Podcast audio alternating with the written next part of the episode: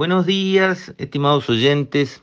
Quisiera referirme hoy a la ocupación de la institución bancaria Citibank, una de sus agencias, digamos, eh, por parte del gremio de la banca, EBU, en reclamo por el despido de tres trabajadores que antes eh, tenían su trabajo en esa filial, que por los cambios de rumbo de la casa matriz, las razones empresariales que sean, hubo una decisión de vender esa unidad a otro grupo que evidentemente no, no necesitaba el personal que estaba allí, porque a su vez tenía su propio personal y se volvían redundantes, digamos, algunos cargos, y por lo tanto eh, se decidió prescindir de una cantidad de personas. La empresa ofreció eh, incentivos para aceptar el despido mayores que los que marca la ley, que sabemos que son un mes por cada año trabajado con un máximo de seis. O sea, la ley marca que en Uruguay una empresa puede despedir por su decisión un trabajador pagándole un incentivo de un mes por cada año trabajado con máximo de seis. O sea, si la persona trabajó un año, el despido se paga con un mes. Si la persona trabajó seis años, se paga con seis meses. Si trabajó 10 años, se paga con 6 meses, es un máximo. Y eso es la ley, y es un derecho de las empresas. Y ese derecho em, las empresas lo miran a la hora de contratar, porque parece que la gente de los sindicatos ven una sola jugada, esta jugada ahora, pero no ven la jugada de mañana.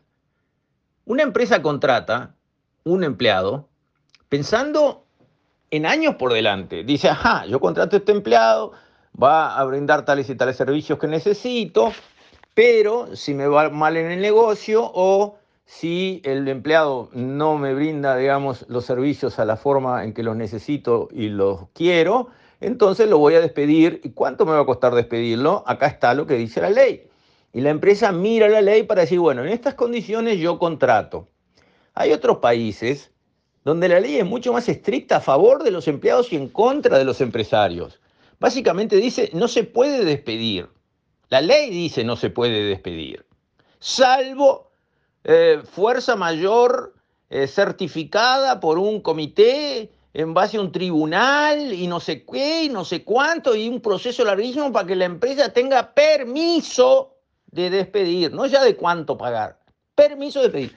¿Qué pasa en esos países? Y nadie contrata a nadie. El mercado laboral, cuanto más rígido es, más finito es. Menos personas consiguen trabajo. ¿Y por qué? Y porque la empresa mira ese lío que se viene por delante, porque es normal que se toman empleados, se despiden, las empresas nacen y mueren, cambian su rumbo, son vendidas y tomadas por otras. Es la vida. Como las plantas nacen y mueren, los, los animales, los hombres nacen y mueren, las empresas también tienen ciclos. Cambian los negocios, cambian los dueños cambian los mercados, cambian las tecnologías. No es inmutable el mundo de las empresas, todo lo contrario. Entonces, si el empresario que está atrás jugando su propia plata, que tiene que arriesgar sus ganancias o incluso arriesgar su capital, ve que tiene bloqueos que no puede gobernar, decisiones que se le imponen de afuera, más allá de las normales, los pagos de impuestos y los cuidados ambientales, etc. No, también en la parte laboral, echar es un problema. Ah, bueno, ¿qué va a pasar? Se va a instalar en otro lado, o va a robotizar, o va a encarar solamente actividades donde el lucro sea tan grande que puede generar reservas para enfrentar estos líos, pero otras áreas no las va a atender. Y todo eso va a redundar en qué? Piensen los señores de los sindicatos, ¿en qué redunda todo eso? Que así funcionan los empresarios. Si no lo creen, porque lo digo yo, pregúntenle a un amigo empresario que algunos deben tener. Che, ¿cómo es la cosa para vos contratar? ¿Qué pensás cuando contratás a alguien? Alguno que jugó al fútbol con ustedes cuando eran jóvenes, pregúntenle en confianza, tomándose un whiskycito, a ver qué le dice el empresario. Y les va a decir lo que les digo yo si se ponen extraordinariamente pesados en el tema de los despidos, liquidan las contrataciones. Se están pegando un tiro en el pie. Están liquidando el trabajo del que se queda sin trabajo y tiene que conseguir otro trabajo, o del hijo de que tiene trabajo y se jubila que tiene que entrar a trabajar. están atacando las fuentes de trabajo, que es lo peor que a ellos les puede pasar. Y pasó. ¿Por qué no averiguan cuántos empleados tenía hace 20 o 30 años el sector financiero y cuántos tienen hoy? Empleados buenos, no es empleado de delivery, en una motito, bajo lluvia, corriendo, con una caja atrás. No estoy hablando de, esos empleos, que son dignos totalmente, no tengo nada que decir, pero ah, son comparables también distintos tipos de empleo, ¿no? Los empleos en los bancos son empleos confortables, bien atendidos, con beneficios, etcétera, etcétera, etcétera. A ver, cuenten, señores de los sindicatos, cuántos empleos perdieron en la banca. Y, digan por qué se perdieron tantos empleos. ¿Saben por qué se perdieron tantos empleos? Porque una empresa es ocupada porque despidió a tres personas. Y eso lo sabe todo el mundo. Y reacciona en consecuencia. ¿Cómo? Achicando el número de empleos. Rápido. Todos. Entonces, qué bueno. Se golpean el pecho como un orangután furioso porque hay tres que no consiguieron una solución mejor que cobrar un despido bonificado. Y el sindicato da la pelea nuclear por ellos. Mirá, ¿y la cajera del supermercado que perdió su trabajo, qué pasa? Se va para la casa y busca otro trabajo, ¿no? Sí, pero tiene hijos, sí. ¿Y? Se va para la casa y busca otro trabajo.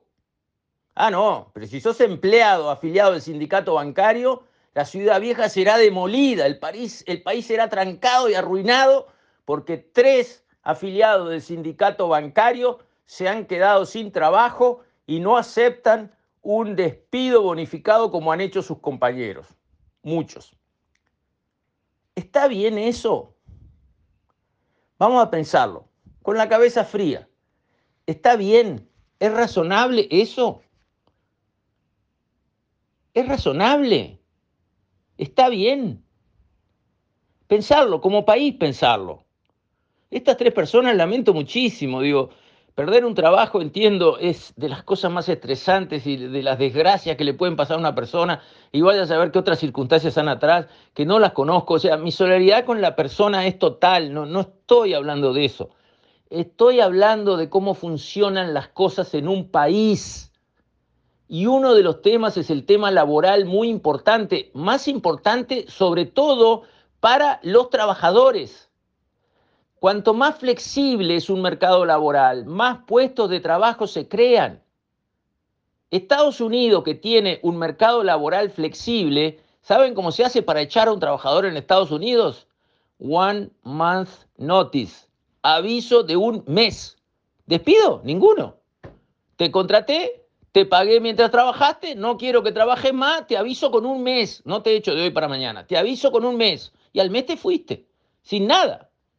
Eso es el mercado laboral de los Estados Unidos. Crearon 22 millones de puestos de trabajo después de la pandemia, nunca visto. Y a 500 mil en algunos meses, cuando lo normal podía ser 250 mil. Súper fuerte el mercado de trabajo, incluso en una economía que está tecleando al borde de la recesión. ¿Por qué? Porque es flexible el mercado de trabajo. ¿Y eso beneficia a quién? A los trabajadores que consiguen trabajo rápido. Porque ¿a dónde se van los que se cansan de luchar en un país como este? ¿A dónde se van? Se van a Estados Unidos. ¿Y cómo les va? Les va re bien. Pregúntenle a cualquier amigo que esté allá, que también deben tener algunos, señores de los sindicatos. ¿Y cómo es que les va bien? Les va bien porque consiguen trabajo rápido. Con papeles o sin papeles consiguen trabajo rápido. Y progresan porque se esfuerzan porque no combaten a las empresas acá como las combaten, no, no combaten las empresas allá como las combaten acá. Por eso les va bien. Y bueno, ¿no habrá nada que aprender de todo eso?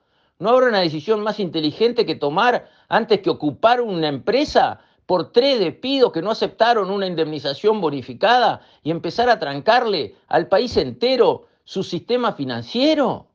Y no será por culpa de este tipo de iniciativas que se han perdido tantas decenas de miles de puestos de trabajo en el sector bancario en Uruguay en los últimos tiempos. Pensemos, pensemos más allá de la coyuntura y del accidente puntual.